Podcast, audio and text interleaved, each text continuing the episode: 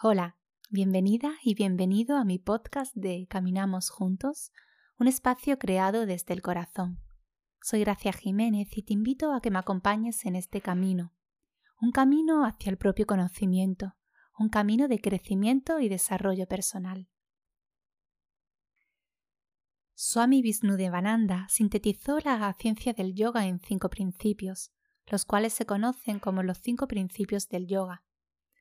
Desde mi humilde punto de vista, estos principios son los pasos fundamentales que debemos seguir para llevar una vida más plena, para ser felices ante cualquier imprevisto que se nos presente, para lograr esa paz interior tan deseada, en definitiva, para conectar con nuestra verdadera esencia.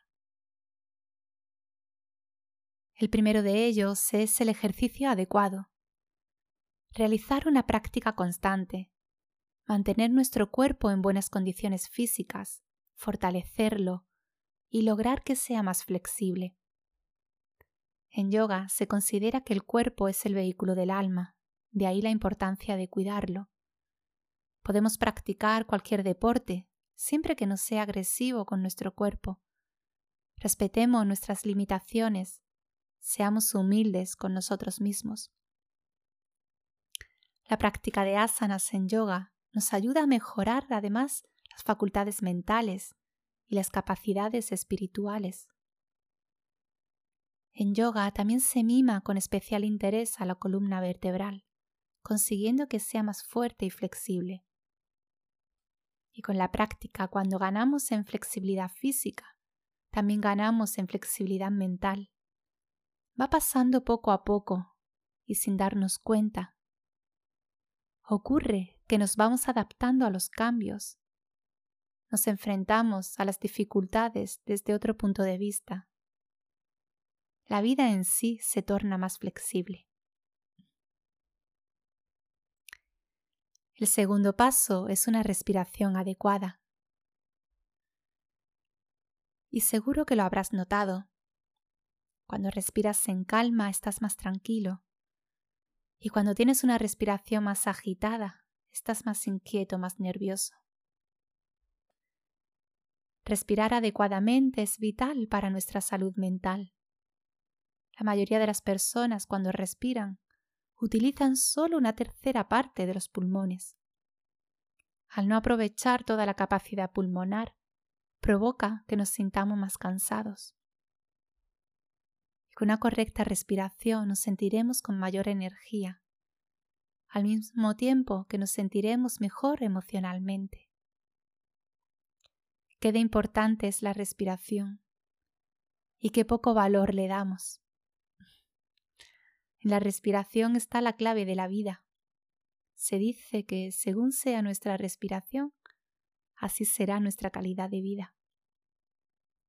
En el yoga, una de las prácticas más importantes es el pranayama o control de la respiración que tiene como finalidad llevar más oxígeno a la sangre y controlar la energía vital o prana, manteniendo nuestro cuerpo en un buen estado de salud. El tercer paso es una relajación adecuada. El estilo de vida que llevamos hoy en día, sin parar de un lado para otro, estrés, tensiones físicas y mentales, pensamientos negativos, etc., hace que malgastemos energía de manera innecesaria.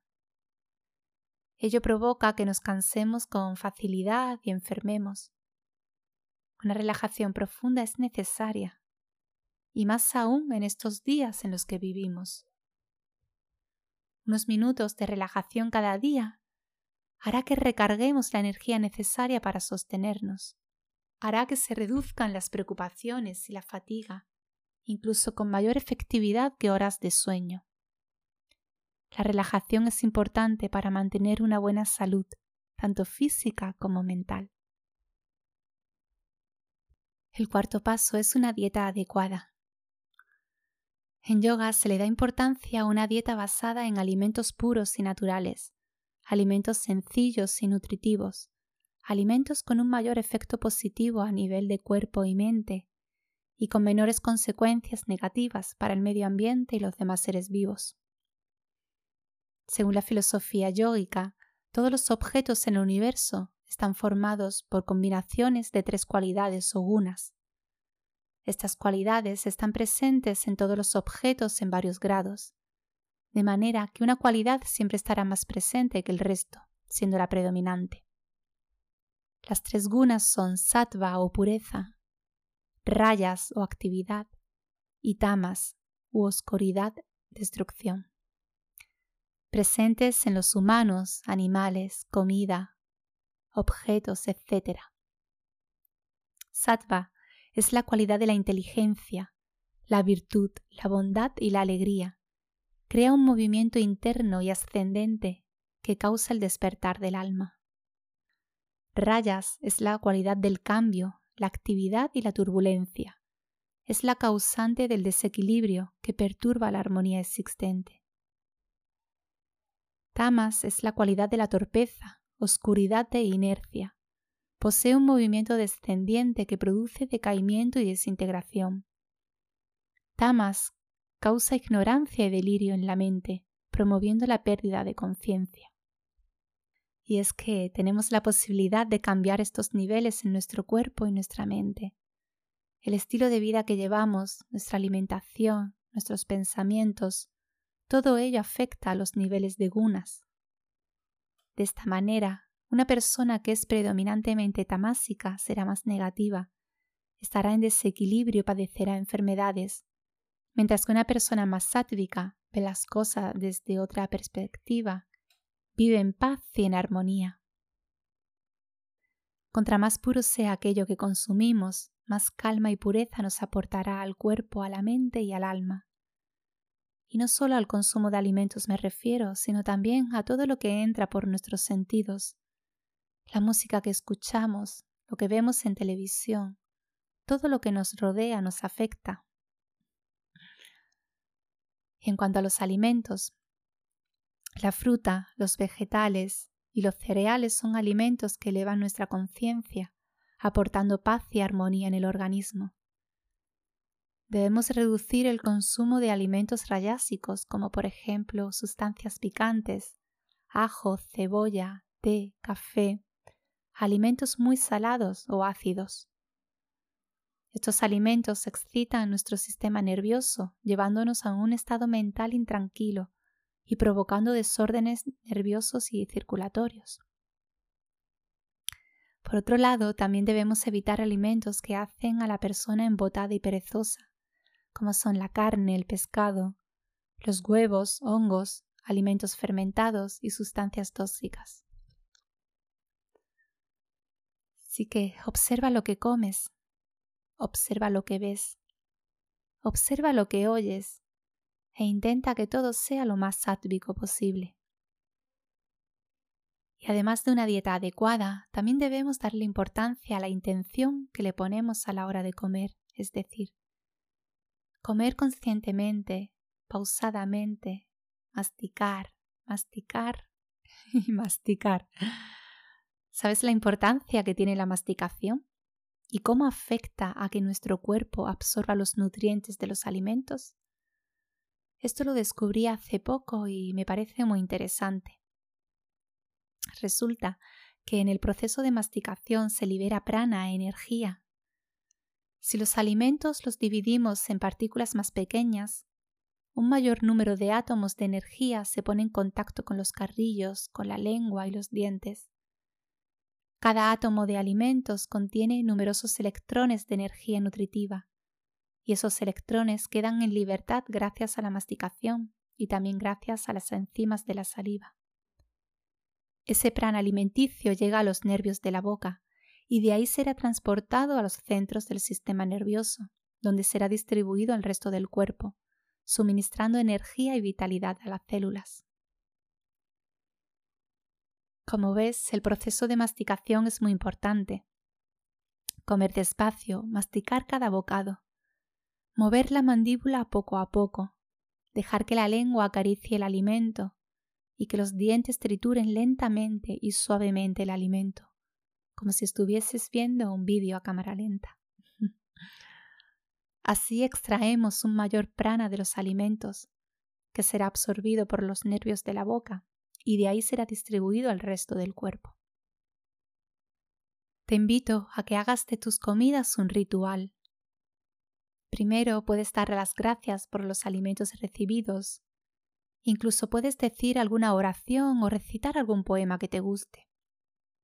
Yo suelo decir estas palabras.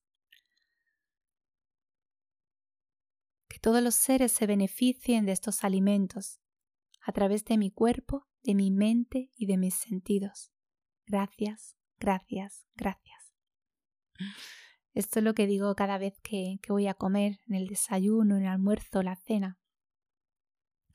Y después comer conscientemente y despacio.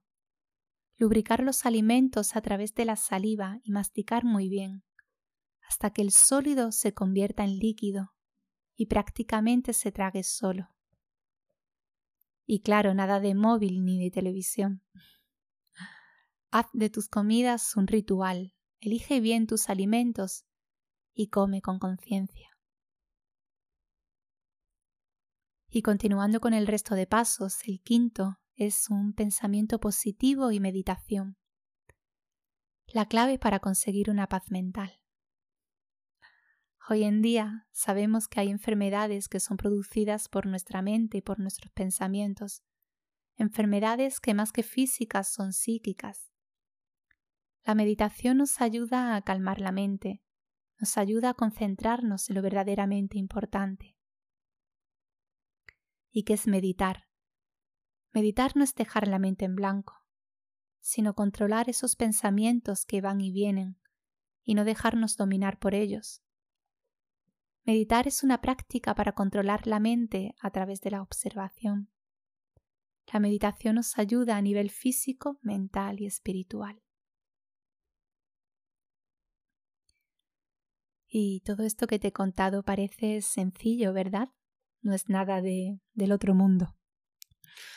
Y así lo es. Únicamente se necesita constancia, poner tu granito día a día y los resultados se irán viendo. Nada surge por arte de magia, sino que necesita nuestro esfuerzo y dedicación. Si quieres tener una mejor calidad de vida, sentirte mejor contigo mismo, ¿A qué estás esperando para empezar a dar estos pasos? Y recuérdalo. Ejercicio, respirar, relajación, alimentación y pensamiento positivo y meditación. No es tan difícil, ¿verdad? y bueno, y si te surge cualquier duda o si necesitas que alguien te acompañe en este camino, puedes contar conmigo te puedo acompañar en tu crecimiento personal y espiritual. Y si deseas contactar conmigo, puedes encontrarme en las redes sociales, ya sea en Instagram, Facebook o en YouTube, a través de la cuenta Conexión con tu Esencia. Escríbeme y charlamos. Besos y hasta el próximo episodio.